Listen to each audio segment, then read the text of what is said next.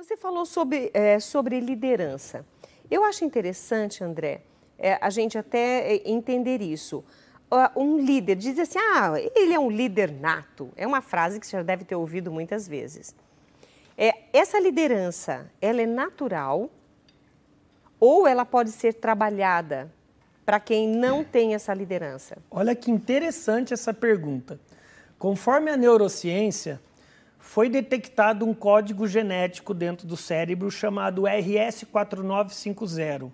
Esse código genético chamado RS4950 é o gene da liderança. Sim, existe um gene da liderança dentro das nossas sinapses cerebrais.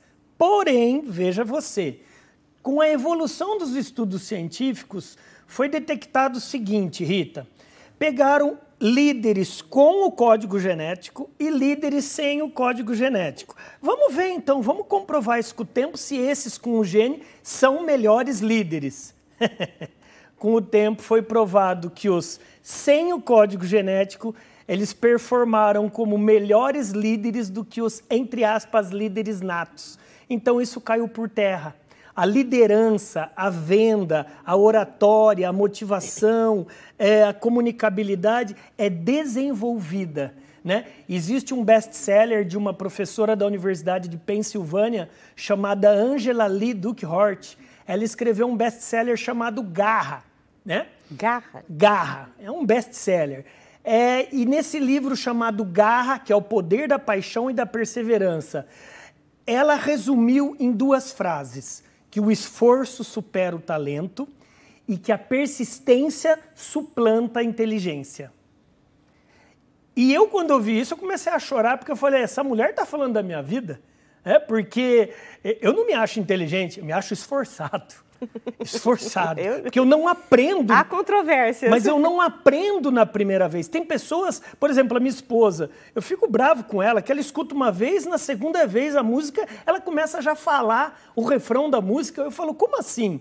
Mas é lógico que a gente tem as sete inteligências múltiplas do cérebro, blá, blá, blá, blá, blá. Mas o que acontece é o seguinte: o esforço supera o talento e a persistência suplanta a inteligência. Então, é, se você aí do outro lado da telinha que está nos assistindo agora, se você não acha, né, se você realmente não se acha inteligente, fique tranquilo, persista.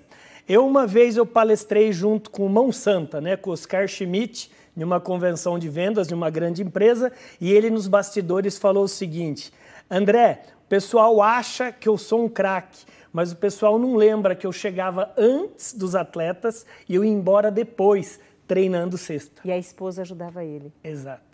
Então, assim, eu acho que chegou o um momento em plena pandemia do líder confiar mais.